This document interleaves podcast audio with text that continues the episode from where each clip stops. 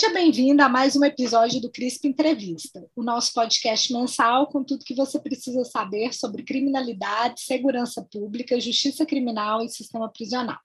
Meu nome é Ludmila Ribeiro e serei uma das entrevistadoras desta noite, junto com os meus colegas Valério Oliveira, oi Val. Oi Lud, oi Rafa. E Rafael Rocha, oi Rafa. Olá Ludmila, oi Valéria, olá a todos e todas. Hoje estamos aqui com a Silvia Ramos, pesquisadora do Centro de Estudos de Segurança e Cidadania, que coordena as linhas de pesquisa sobre juventude, violência e polícia, mídia e violência e violência e diversidade sexual. Silvia, seja muito bem-vinda ao CRISP Entrevista. Obrigada, Ludmila. É, oi, Val. Oi, Rafa. Um maior prazer estar aqui, gente. O prazer é todo nosso, é realmente uma honra poder te receber aqui. E aí eu gostaria de começar contando para os nossos ouvintes que a Silvia Ramos é psicóloga de formação, com mestrado também nessa área, mas trabalha como cientista social há várias décadas. Ela tem doutorado em violência e saúde pela Fundação Oswaldo Cruz, e entre as suas maiores contribuições para o campo da segurança pública destacam-se seus estudos sobre a relação entre mídia e violência e sobre o que chamamos de perfil racial nas abordagens policiais. Silvia, a gente gostaria de começar a conversa de hoje perguntando como é que foi que uma psicóloga se apaixonou pelo tema da segurança pública. É, pesquisando o seu currículo, parece que isso aconteceu durante o seu mestrado em saúde coletiva. Mas a gente queria ouvir de você. Como foi que você começou a se aproximar e se interessar pelas dinâmicas de crime e violência?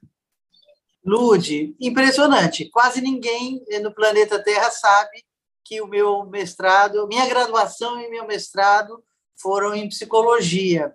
Ah, eu sou cientista social há tantos anos, eu tenho 67 anos, e acho que há mais de 30 eu me identifico, me reconheço como cientista social, que eu até esqueci um pouco disso, né?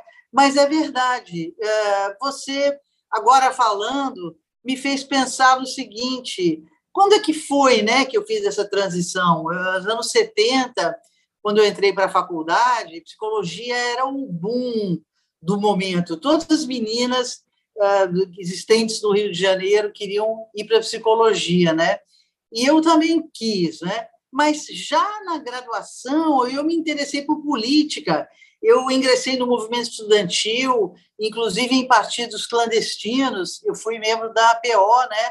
Da política operária, política operária marxista-leninista, POML, não mais no momento da luta armada, então eu não peguei esse. Já, a PO já estava fazendo crítica né, da luta armada, peguei esse finalzinho da esquerda revolucionária, e quando eu saí da graduação e fui meio que direto para o mestrado, a minha cabeça já estava toda no mundo político. E o que é incrível é que a minha dissertação de mestrado se chamava a psicologia sobe o morro. Então, eu achei um tema dentro da psicologia que era é, acompanhar trajetórias de psicólogos que naquele, naquela época, já eram anos 80, eu acho, já está início dos anos 80, estavam fazendo essa coisa que tinha na época do Brizola, no Rio de Janeiro, a gente subia um morro, ia fazer trabalhos em favelas e tudo mais, né? E eu conheci um monte de psicólogos que faziam isso. Eu mesma fazia isso em algumas favelas do Rio de Janeiro e uh, eu fui fazer uma, uma dissertação sobre isso, né? Quando a minha orientadora, Ana Maria Ribeiro Coutinho, já falecida, falou assim para mim: Olha, a sua, sua dissertação está maravilhosa, está aprovada, eu vou mandar colocar em julgamento e tudo e nós montamos uma banca linda com o Jurandir Freire, Assis Navarro e tudo, né? E aí ela depois falou assim: olha, maravilhoso, mas você não pertence à psicologia. Eu vou te encaminhar para o meu ex-marido, que é o César Guimarães, que na época era presidente do IUPERJ. A sua alma está na ciência política, você vai fazer política. E eu saí, então, do mestrado direto para o IUPERJ para ciência política. Depois acabei nem fazendo meu doutorado lá, fiz meu doutorado muitos anos depois na Fiocruz com a Cecília Minaio, nesse campo de uh, saúde e, e vamos chamar assim sociologia da violência, né? Esse campo grande, muito amplo, que alguém poderia classificar como sociologia da violência, onde o campo de estudos de segurança pública, que eu acho que é onde nós mais nos concentramos, se situa, né? Excelente, Silvia. E você comentou agora, né, na, na, sua resposta sobre a sua tese de doutorado, onde é, você aborda as respostas brasileiras, da sociedade brasileira, à violência no campo da segurança pública, sublinhando principalmente o papel dos movimentos sociais e das ONGs, né, das organizações não governamentais. E durante a pandemia, nós falamos muito sobre a incursão da, da polícia, especialmente da polícia militar, em áreas de favela no Rio de Janeiro, e da dificuldade do poder público em, em ouvir a voz dos movimentos sociais que atuam nessas regiões, nessas favelas. Em que medida você consegue ver que os resultados da sua tese é, nos ajudam a entender esse contexto da pandemia, da atuação policial no Rio de Janeiro, nas favelas do Rio de Janeiro principalmente, e pensar no que pode vir em termos de respostas brasileiras à violência nesse momento pós-pandêmico aí que a gente se encaminha? Muito interessante, Rafael, isso que você está falando. É muito, muito incrível, porque realmente eu, é, a minha tese de doutorado foi uh, pensando nas respostas brasileiras à AIDS, que eu trabalhei muitos anos com Betinho na Bia, com Heber Daniel, que é um mineiro muito importante, e outras pessoas, e eu vi que as respostas brasileiras à AIDS foram extremamente, inclusive as respostas governamentais, que caminho o governo tomou ali no início daquela epidemia que parecia que diziam que era o câncer gay e que era praticamente era muito mais uma epidemia de preconceitos do que qualquer do que uma epidemia de vírus, né? Eu vi como a forma como a sociedade brasileira reagiu à AIDS, principalmente através das organizações não governamentais, as chamadas ONGs, mas o movimento LGBT, que naquela época chamava movimento homossexual, uh, movimento de mulheres, uh, os movimentos comunitários, as respostas que eles deram, pressionou, essas respostas pressionaram o governo brasileiro, que ainda durante o período da saída da ditadura militar, entrando para a democracia, era um momento ainda muito difícil, né? obrigou o governo brasileiro a tomar uh, medidas preventivas, falando de sexo seguro, etc. E tal. Eu, quando eu fiz a minha tese de doutorado, nós já tínhamos criado o SESEC em 2020, né? E eu pensava sempre nesses contrastes entre a forma como a sociedade brasileira reage, reagia a um tema como a AIDS, por exemplo, que era um tema de saúde, e como reagia à segurança pública, e a temas como violência, violência racial, violência policial, violência de gênero, não é? Quer dizer, chocante naquela época que eu fiz a tese, 60 mil mortes, 60 mil homicídios por ano, a maioria negros, muita violência policial e tudo. E eu dizia, impressionante como a sociedade brasileira, que foi tão ativa, inclusive na construção do SUS, do Sistema Único de Saúde, com os médicos participando, fazendo congressos nacionais, conferências brasileiras e tal, obrigando o governo a criar os, um sistema integrado de saúde, como nossa sociedade era omissa e silenciosa sobre os problemas da violência. É, e então eu eu peguei esses o movimento LGBT, o movimento negro, o movimento de mulheres e fiz uma tese toda ela articulada em artigos pequenos pequenos não, em artigos publicados em revistas científicas e pensando nisso, né? E o que é mais incrível, né, Rafael, que está falando é que uh, pensando nisso é, é impressionante o que aconteceu no Brasil na época da pandemia, porque de novo nós olhamos como a sociedade brasileira reagiu à pandemia e de novo na minha opinião, a triste e lamentável resposta governamental foi, digamos assim, suplantada, primeiro, pelas respostas comunitárias. Aqui no Rio foi lindo ver e acompanhar o que aconteceu no Complexo do Alemão, no Complexo da Maré, distribuição de cestas. No início da pandemia, eles distribuíam, não era nem cestas básicas, eles tipo, distribuíam quentinhas com alimento, porque as pessoas de um dia para a noite não podiam sair de casa para fazer o dinheiro que ia comprar a comida do dia seguinte. Então, não adiantava nem distribuir cestas, tinha que distribuir quentinhas, vinham em umas combis. E eram essas organizações. Foi um show também na Cidade de Deus, em São Paulo. Eu mesmo, como cidadã, ajudei um monte de, de, de desses uh, crowdfundings, de Brasilândia, Higienópolis, a CUFA, né? Fez respostas e tal. Eu não conheço a coisa em detalhes em Minas, mas acompanhei um pouco em alguns uh, estados do Nordeste e muito no Rio, né?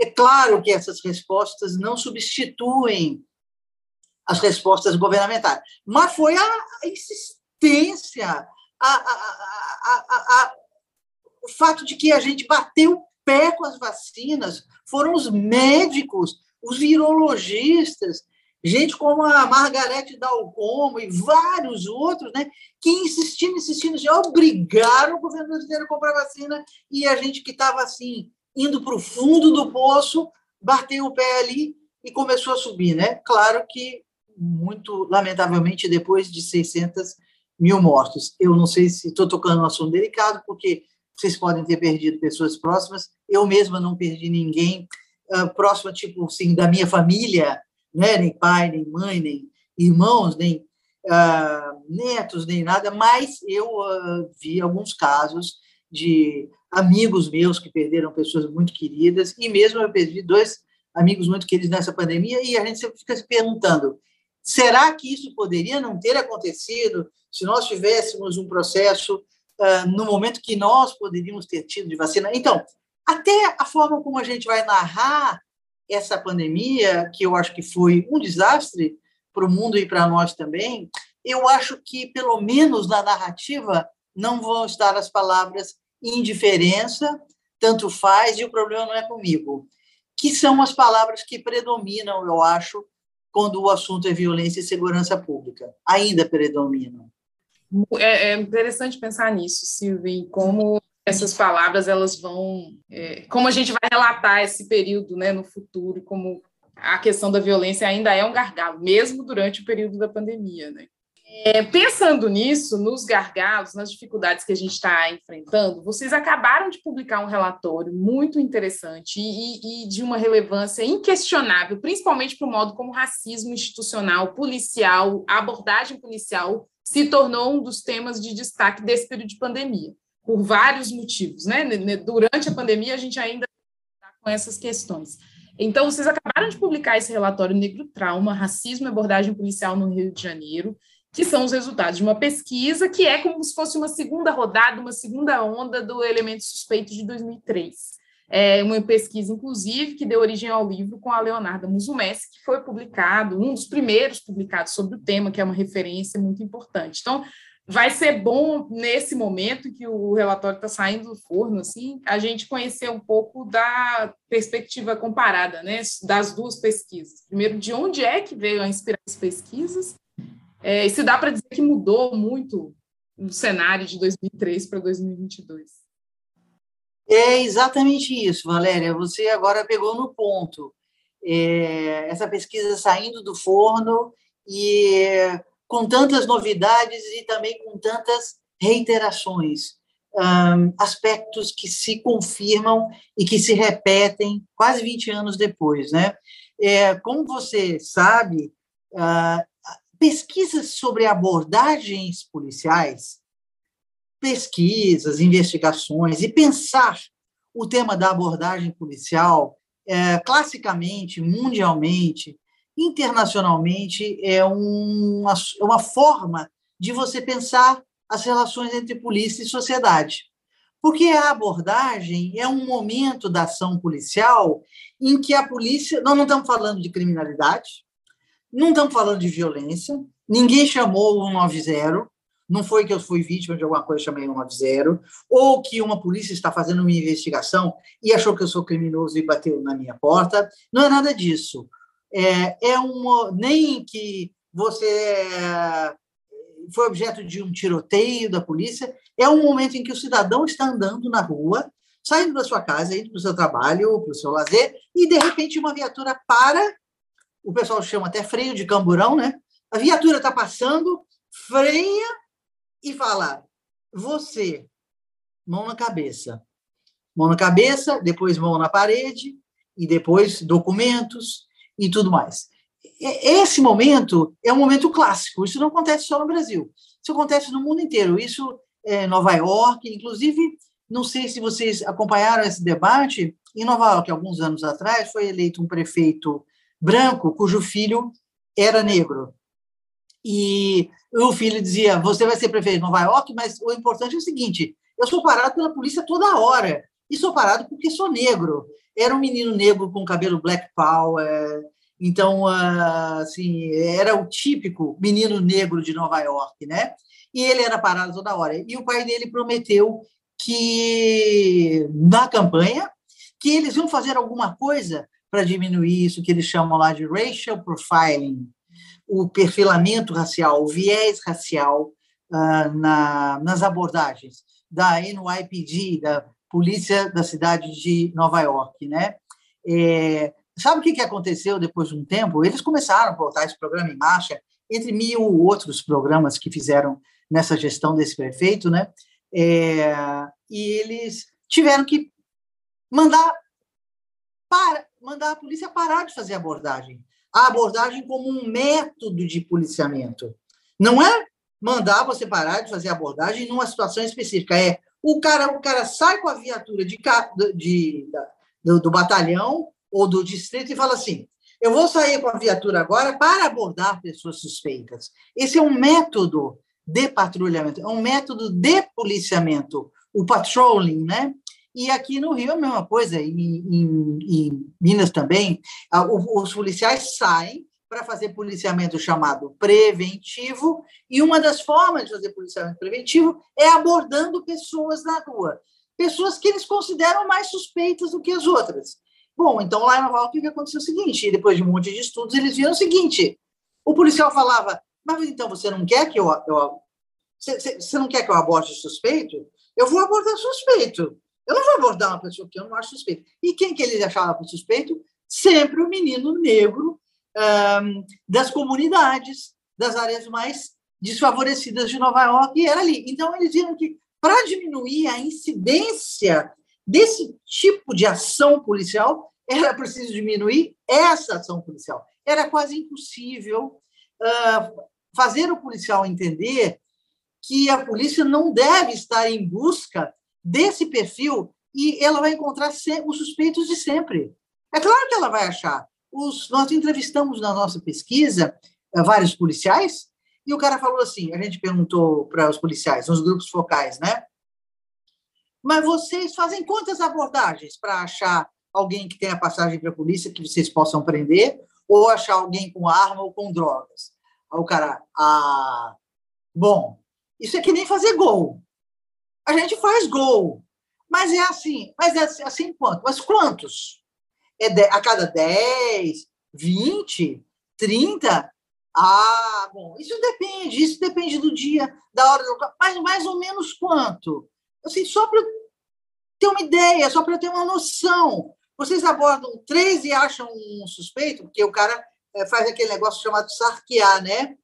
Que antigamente sarquear precisava pegar o documento do cara e levar para a delegacia para ver se o cara tinha passagem pela polícia e tal. Agora eles fazem isso pela, pelo celular. Ele põe, põe a identidade no, na frente do celular, num sistema, e, e é, vê na hora. Se você tem um mandado de prisão é, pendente, qualquer, ou passagem pela polícia, às vezes você não tem um mandado de prisão pendente, mas tem três passagens pela polícia. Então você, para o policial, você é, um, você é um traficante se você tem várias passagens pela polícia. Você é um traficante, né? Você é um criminoso e tudo, né? Então, é, eles assim, mas eu digo, mas é três, quatro? Não, mas é quanto? Umas 30?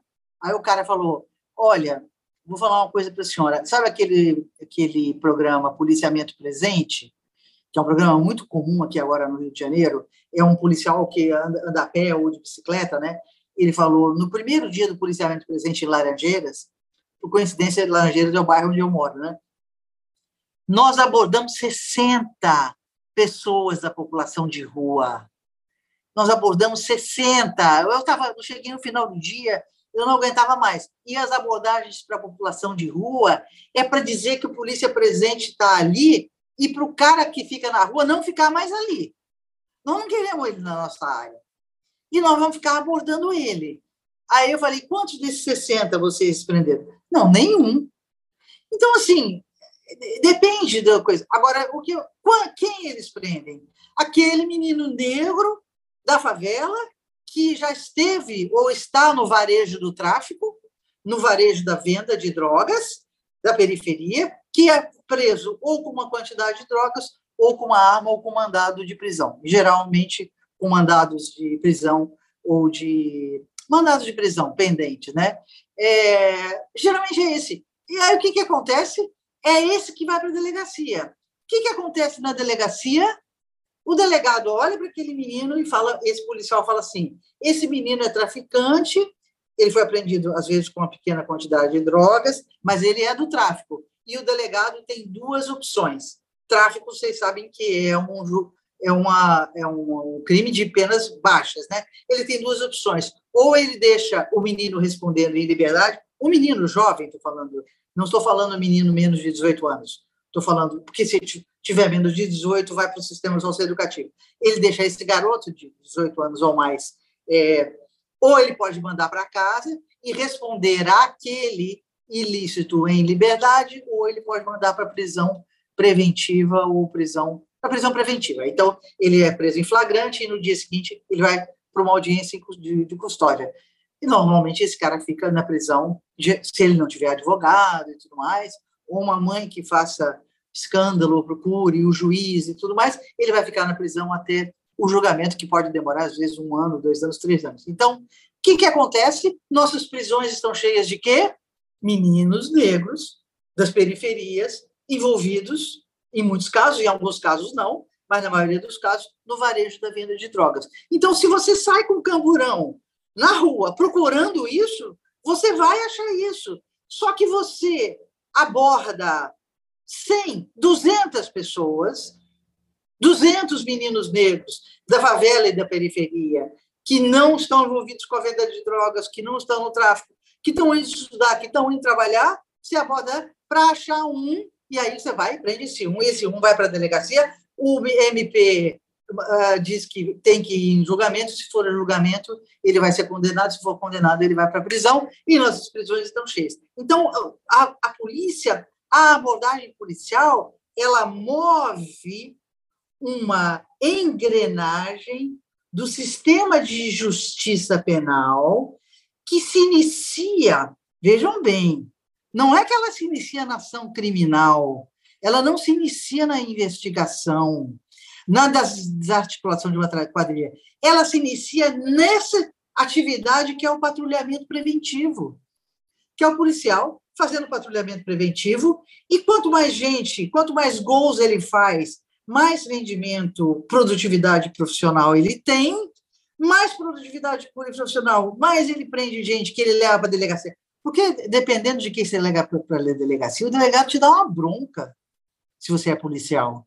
Meu filho, para com isso. Você prendeu um menino com, com 5 gramas de, de maconha, pelo amor de Deus, com duas trouxinhas de cocaína, não está vendo que, que, que, nós não vamos mover o sistema de justiça penal, nem botar esse cara por causa disso? Chama a mãe dele aí. Se ele for branco de classe média, ele não vai não ficar lá, não vai nem dormir aquela noite na delegacia, nem ir para o sistema, nem vai ir para a audiência de coisa. Tá bem, meu filho. Ó, chama a mãe, aí a mãe fala, o que é muito bom, é isso que a gente queria para todos, né? Pega o menino pela orelha e fala assim: "Mas eu já falei para você voltar para a escola, faz judô, faz atividade uh, teatro, extracurricular, a gente tenta salvar. Quem já teve pessoas na família, quem conhece, casos próximos, a gente faz tudo para tirar esse menino que parou a escola, que começou nas drogas, que agora está vendendo droga para poder consumir e tudo mais. A gente faz tudo para tirar.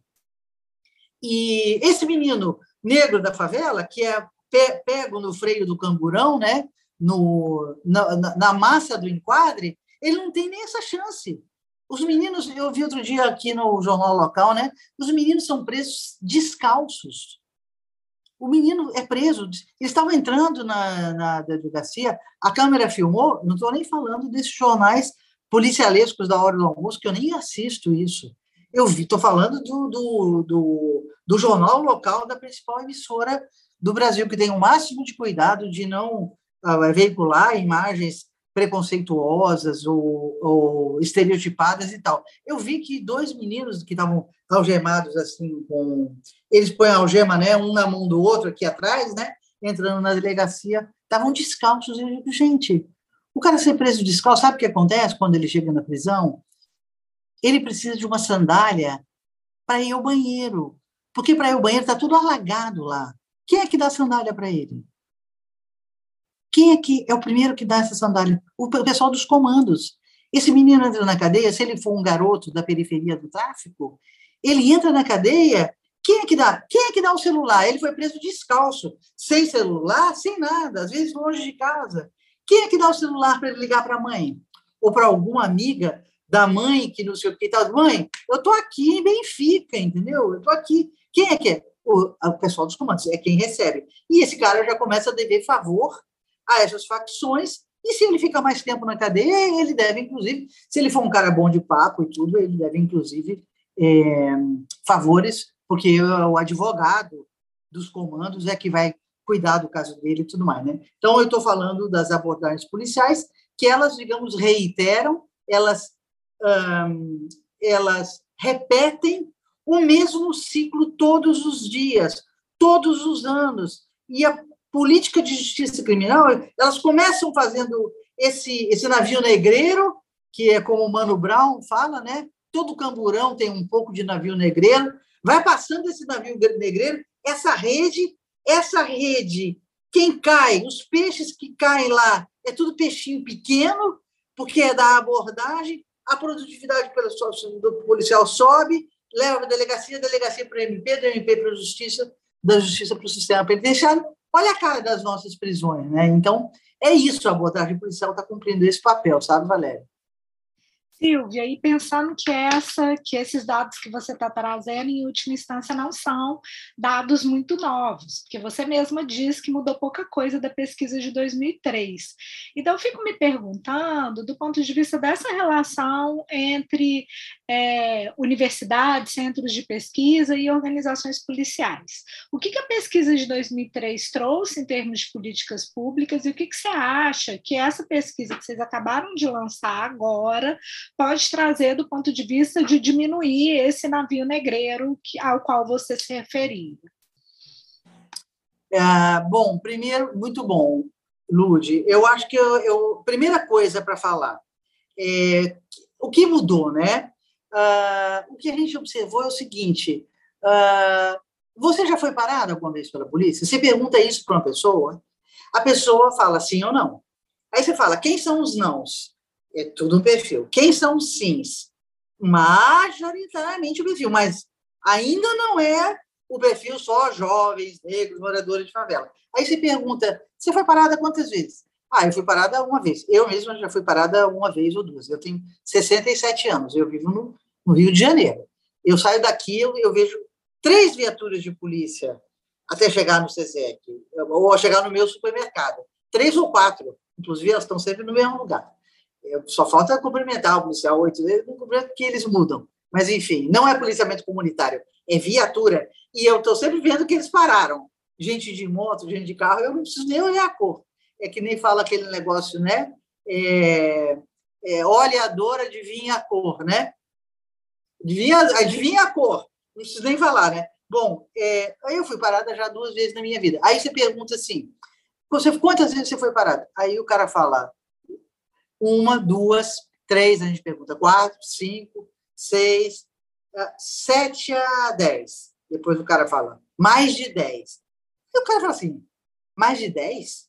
Não, muito mais de dez. Eu sou parado todo dia. Então, esse perfil dos que são parados mais de dez, não é dez vezes na vida, o cara é dez vezes nos últimos meses.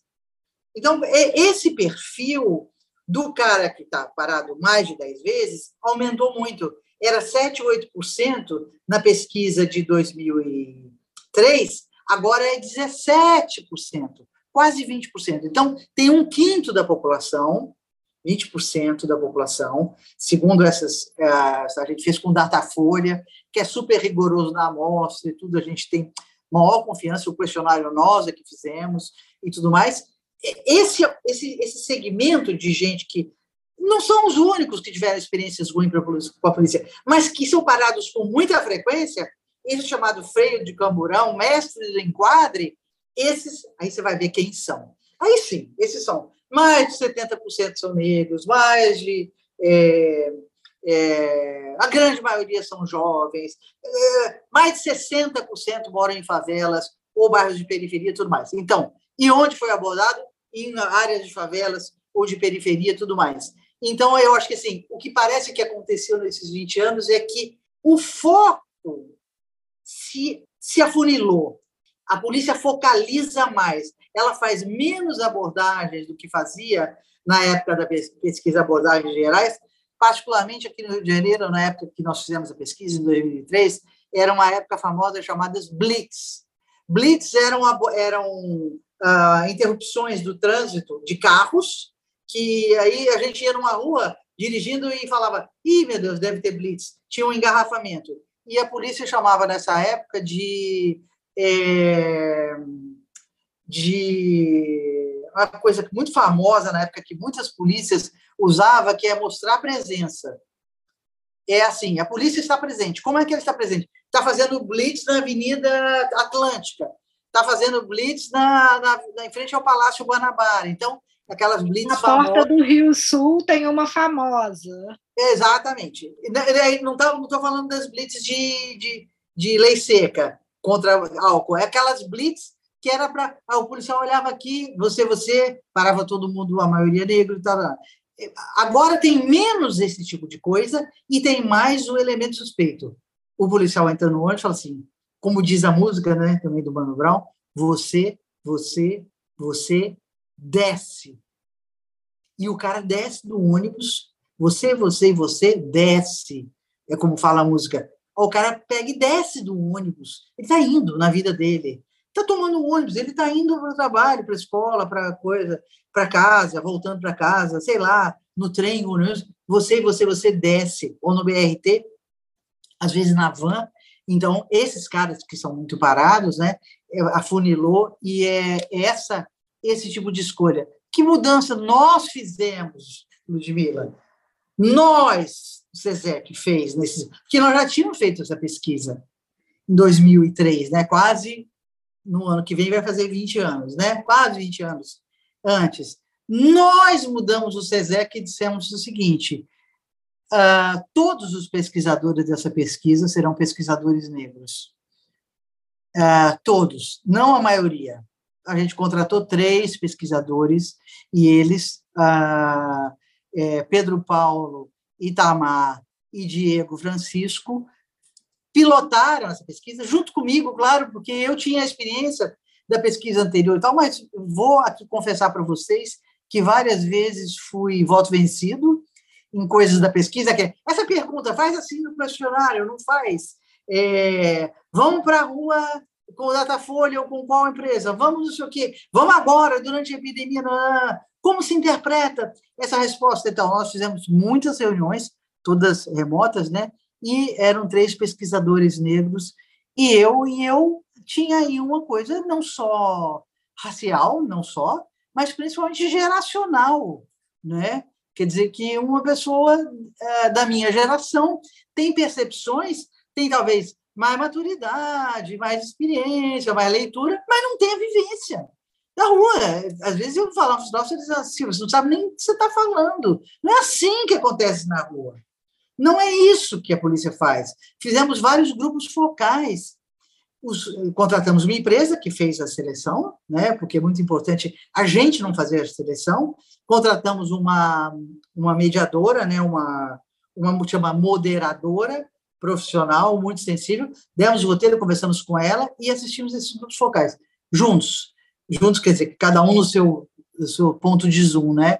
Foi, assim, momentos dificílimos, porque os, jovens negros de favela contavam experiências. Lu, você não imagina as coisas que eles contavam. Eu pensava assim, gente, esses não são, não são ativistas?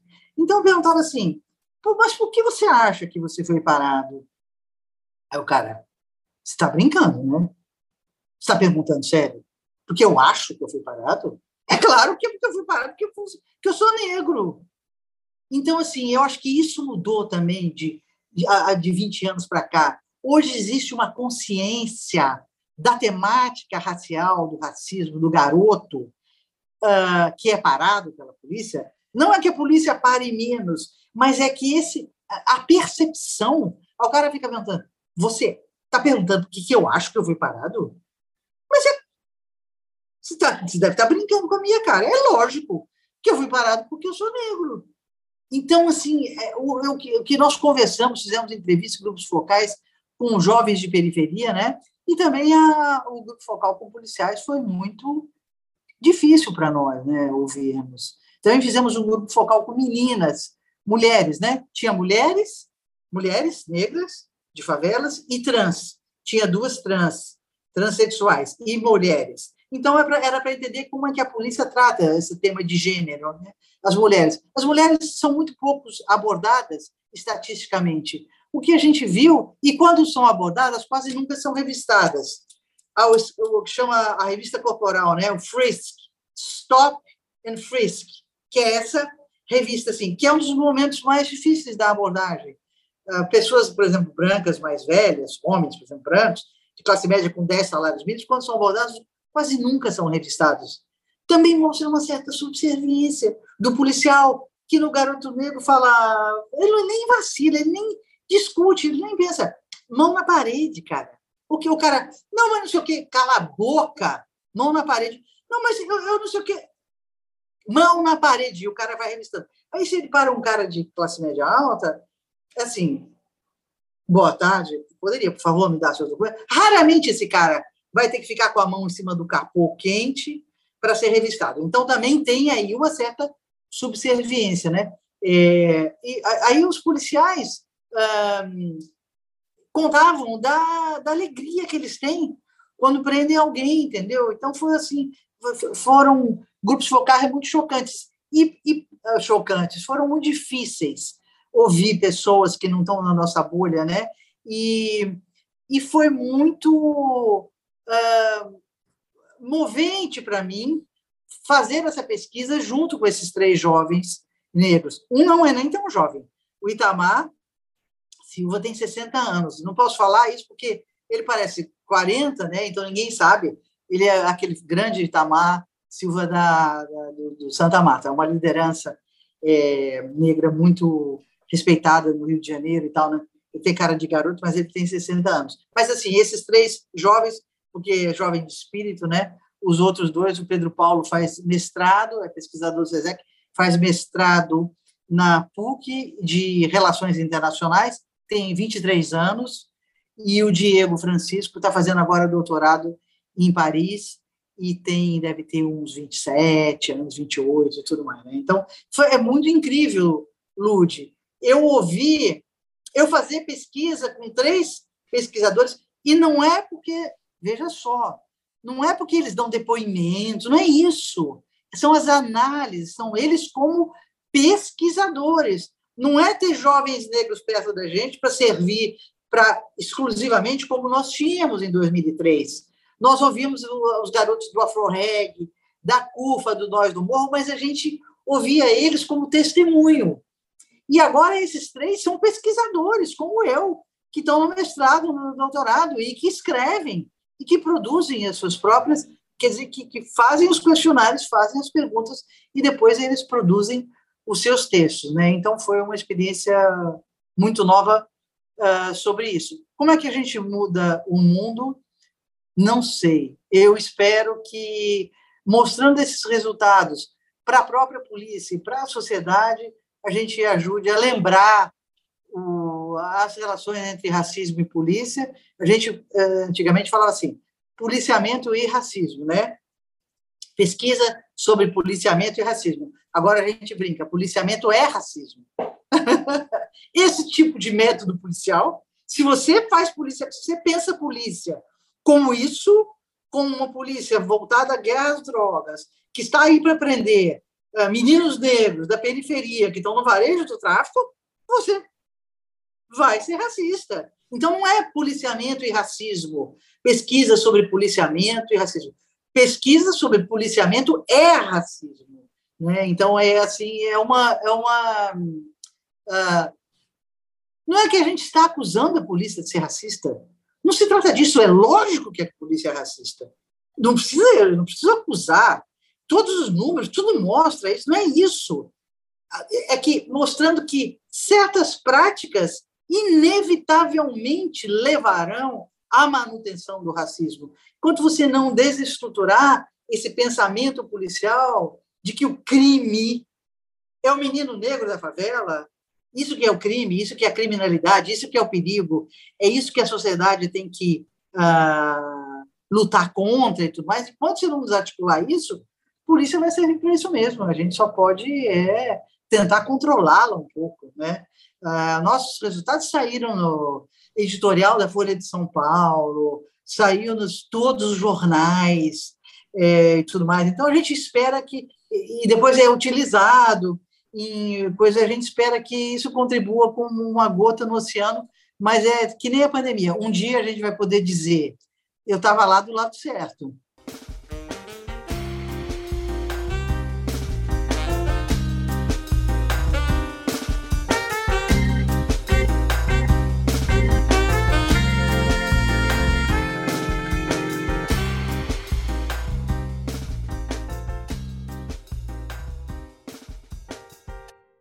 Silvia, nessa, nessa temática ainda, né, que nos interessa muito, do, da atuação do, do, viés racial, né, da sua atuação racista das polícias durante, somente durante a atuação ostensiva, queria escutar um pouco, tanto a partir dessa colaboração com jovens pesquisadores negros, mas também desses grupos focais com policiais que vocês fizeram durante a pesquisa, porque quando a gente pensa a polícia enquanto instituição, é fato que essas corporações, principalmente a polícia militar, incorporam grande quantidade de negros no policiamento ostensivo. Né? É muito, inclusive, na sociedade brasileira, é, é muito comum que, que homens, principalmente negros, né, de, de bairros pobres, é, é, a entrada na polícia militar é vista como uma forma de mobilidade social ascendente.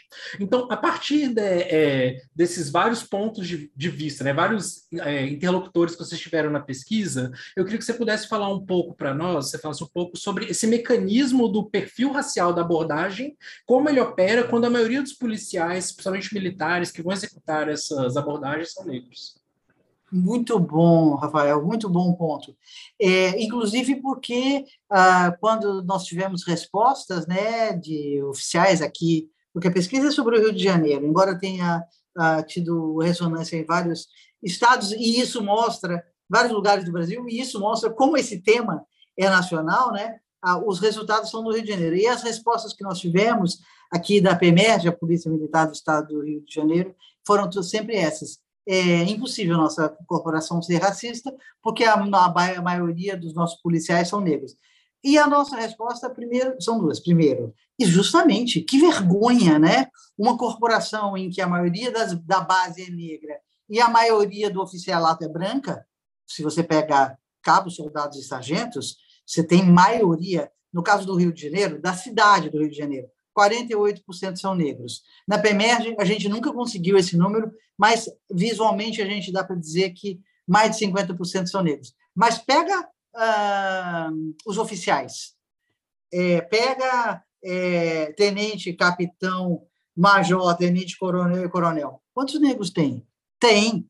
Um, dois, três. Chega a 10%? Não sei. É muito mais branca do que o resto da sociedade brasileira. Então, você, justamente, que vergonha uma corporação cuja base é predominantemente negra e cuja pirâmide, cujo topo da corporação, quem comanda a corporação é predominantissimamente branco, que vergonha, entendeu? Serem uh, racistas. Uh, segundo, você sabe, uh, mulheres são machistas. Gays, lésbicas são homofóbicos. Eu sou casado com uma mulher há 31 anos, eu sei disso. Não, você pode ser gay e lésbica, e trans e ser homofóbica. Mulher machista tá cheio por aí, né, Valéria? A Valéria está aqui dizendo que sim, né? É, exatamente. Uh, gay, lésbica, homofóbico. Então, negros racistas, porque o racismo não é uma coisa só dos brancos, é uma coisa da nossa sociedade, está entranhado na nossa sociedade.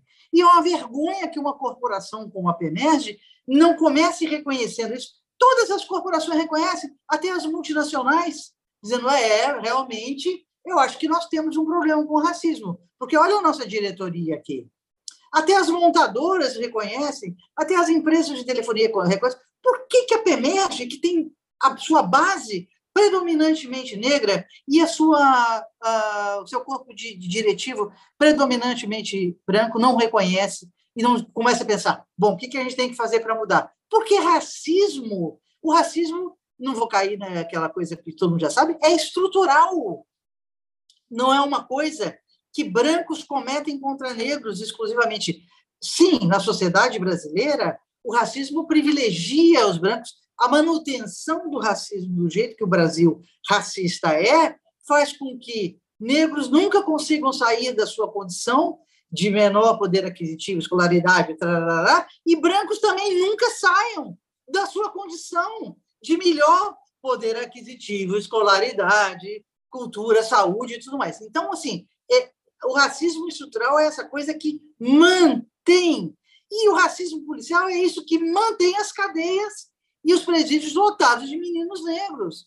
Então, assim, você não, não, você não admitir, sim, eu acho que talvez eu tenha um problema com isso.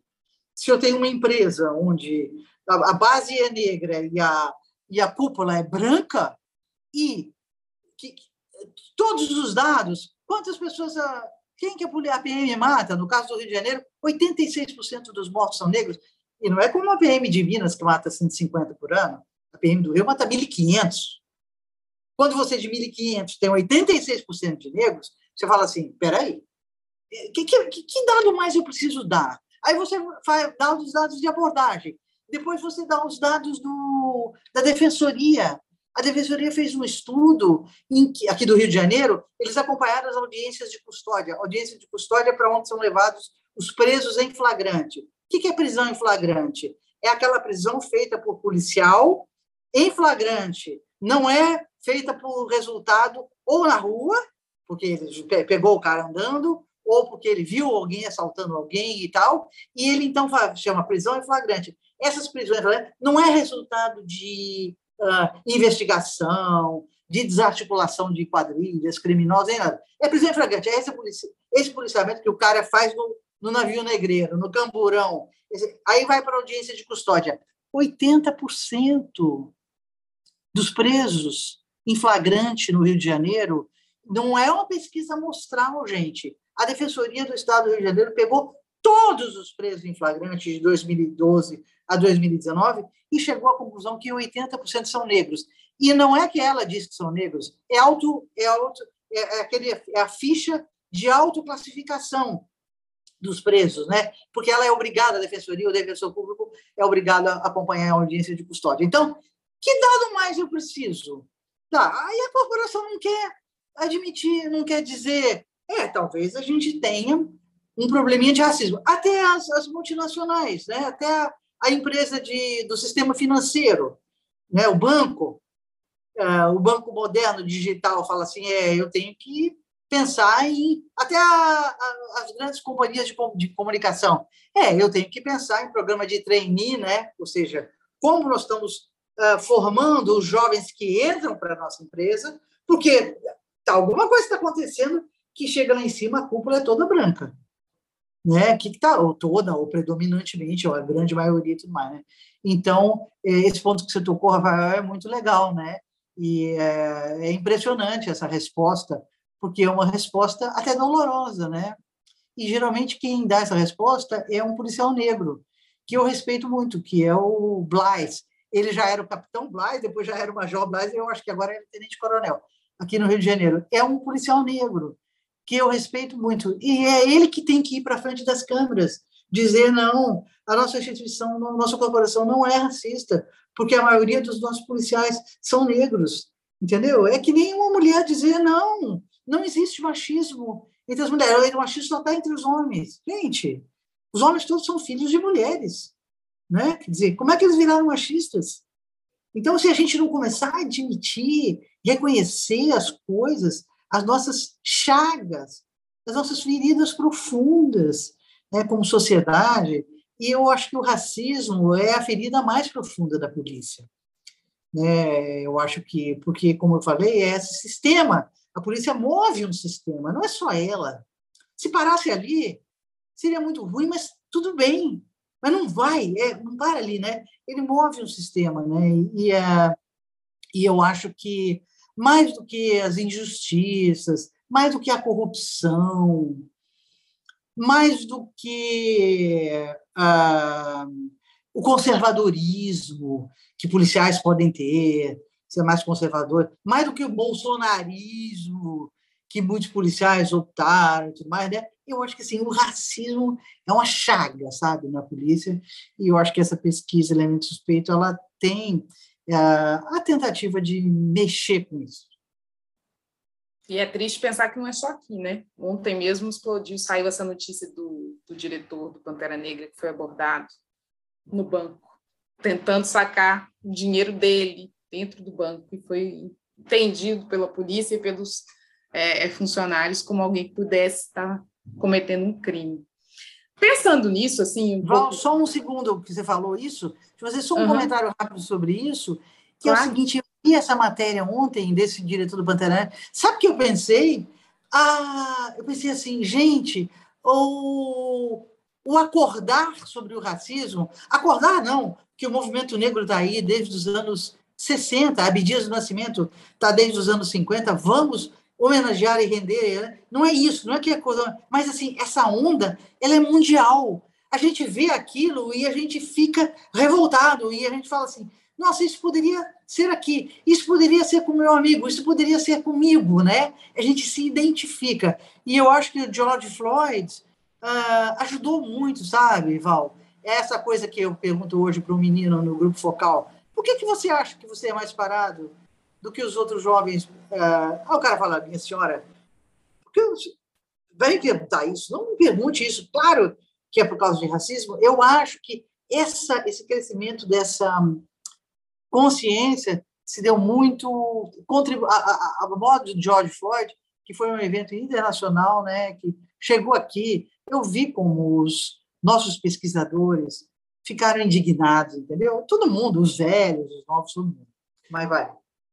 Mas é, essa é uma, uma, uma, assim, a gente se junta, né, se sente conectado. Mas ao mesmo tempo, acho que tem uma preocupação que é o fato de que se nos Estados Unidos essa consciência veio muito antes, eles até hoje sofrem com questões como essa, a gente tem uma dificuldade de pensar onde é que a gente vai, né? Porque parece que não tem fim. Porque eu não sei, Ludmilla, que morou um tempo nos Estados Unidos, um pouco antes de mim, mas eu tive no sanduíche em 2014. A gente estava num lugar muito atrás nessa consciência. Então a gente avançou muito, muito recentemente. E aí você pensa, nossa, então quer dizer que a gente vai alcançar um nível de debate sobre racismo parecido com o deles. Então a gente não deveria estar vendo esse tipo de coisa acontecer até hoje lá, porque parece que a consciência não é suficiente. E tem uma reação. Mas a ação não para de acontecer. A moça do caixa era negra. Assim, a moça que, que foi quem reconheceu, que Pronto. achou. É. Então, Pronto. Esse exemplo é maravilhoso. Exatamente.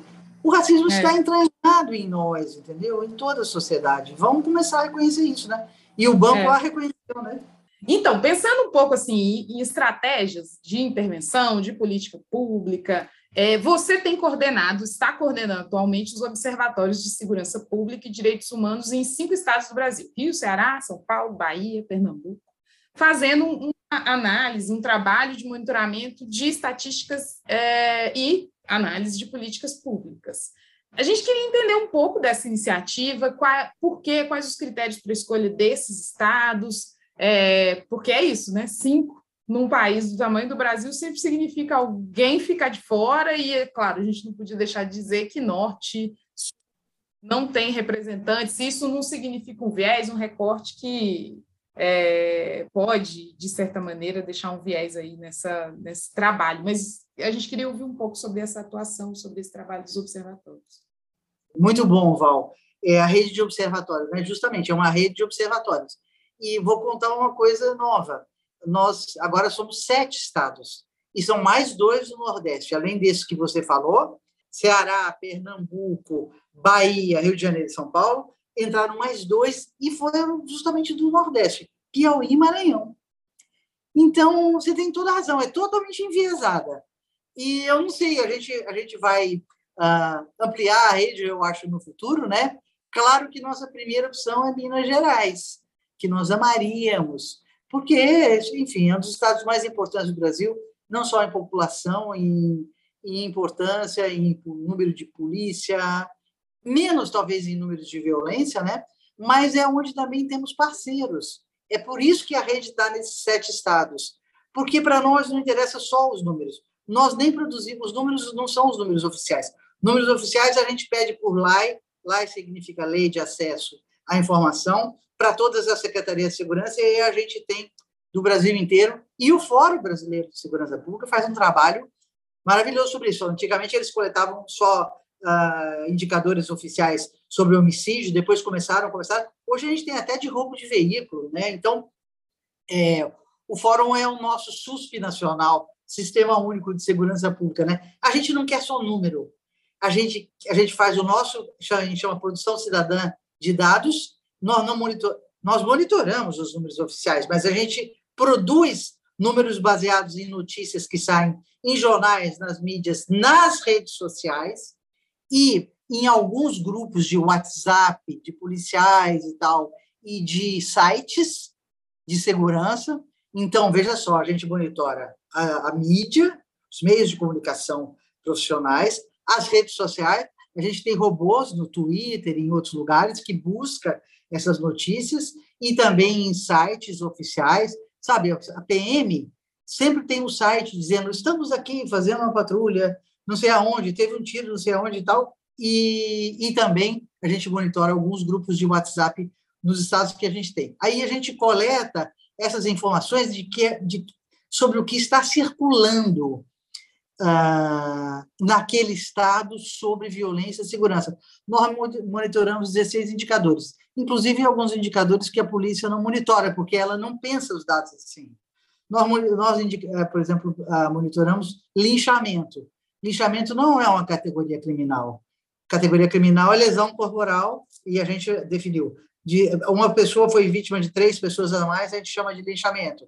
Chacina. Chacinas são vários homicídios cometidos no mesmo lugar, no mesmo dia, na mesma hora, com a mesma motivação. Então, a gente monitora chacinas.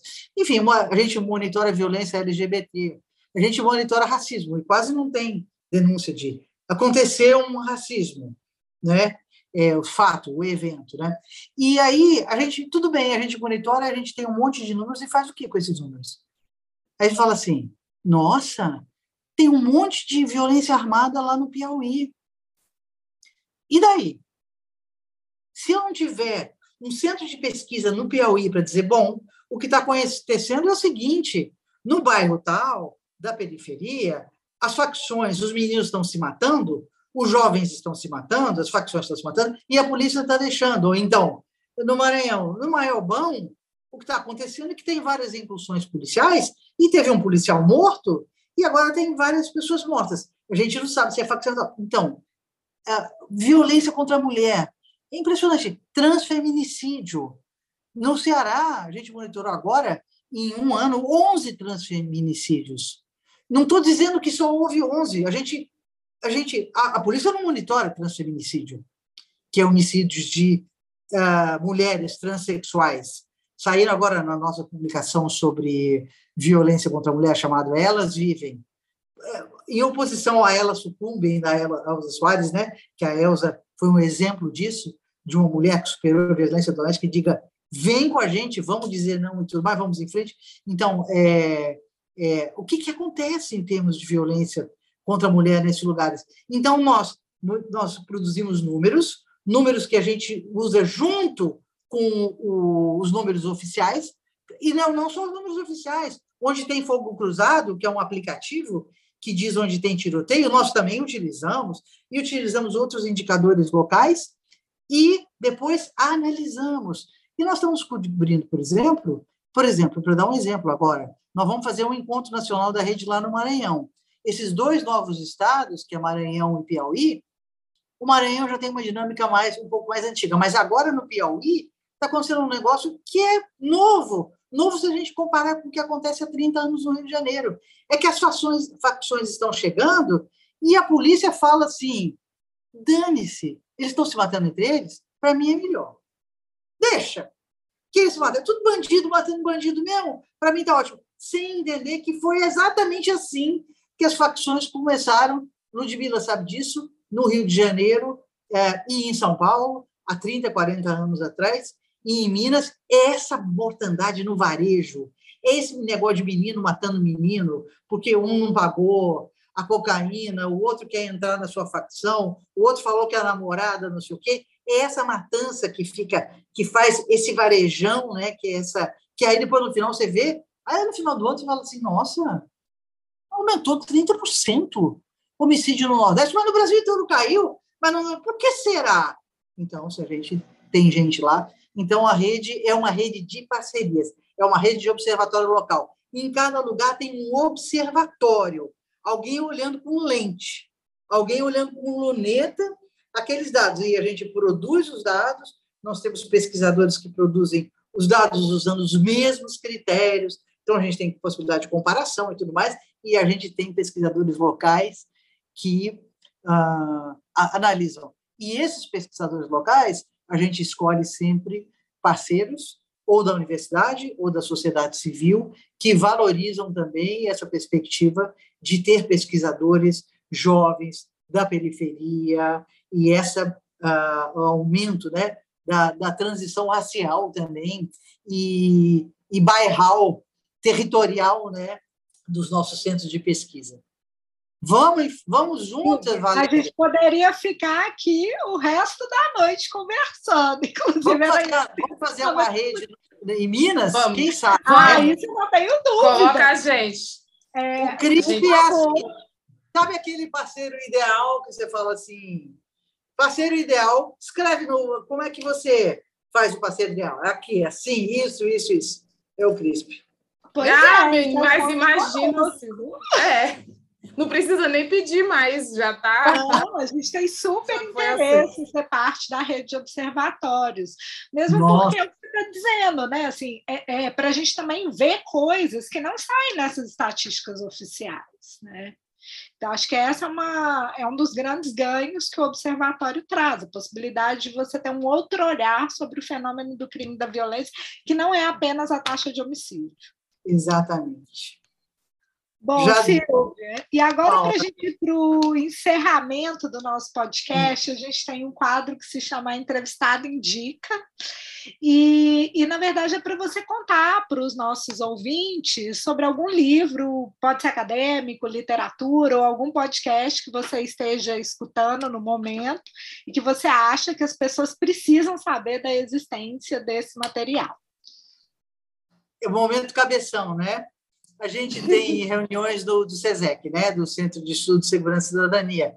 Agora nós somos quase 20 pesquisadores, quase todos jovens, fora as fundadoras, que são da minha geração, quase todos jovens, né? E a gente fez muitas reuniões na pandemia. Né? E a gente tinha um momento cabeção em que todo mundo falava das séries que está vendo, é, dos podcasts e raramente dos livros. Né? Eu sempre falava dos livros porque eu sou muito mais uma leitora do que uma pessoa que assiste séries e tudo mais, né?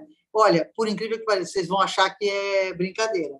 Eu acabei ontem à noite de ler um livro de uma jovem escritora mineira chamada Carla Madeira.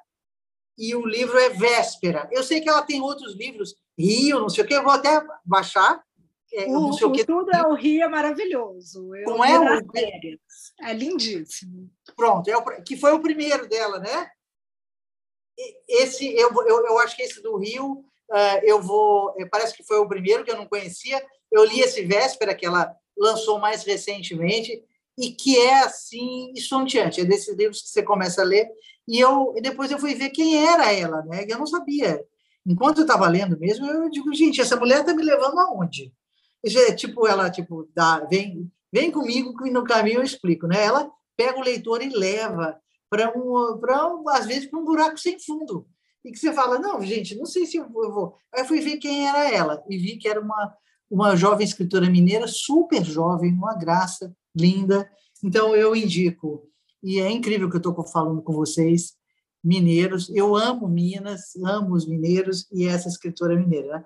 E o, e o podcast realmente é o Foro de Teresina, que eu, uh, eu acho que assim, eu escuto vários podcasts, mas eu, eu o Foro de Teresina é um que eu não perco nenhuma vez, nenhuma vez por semana, e, e é incrível, porque uma parte, eu vejo, eu reconheço que uma parte das minhas análises políticas e tal são feitas ali, né? Não, às vezes não são feitas por ele, eles falam uma coisa ou outra que se associa com o que eu estou observando e vendo, né? E eu acho que podcast é assim, eu espero que os ouvintes aqui do nosso podcast possam fazer isso.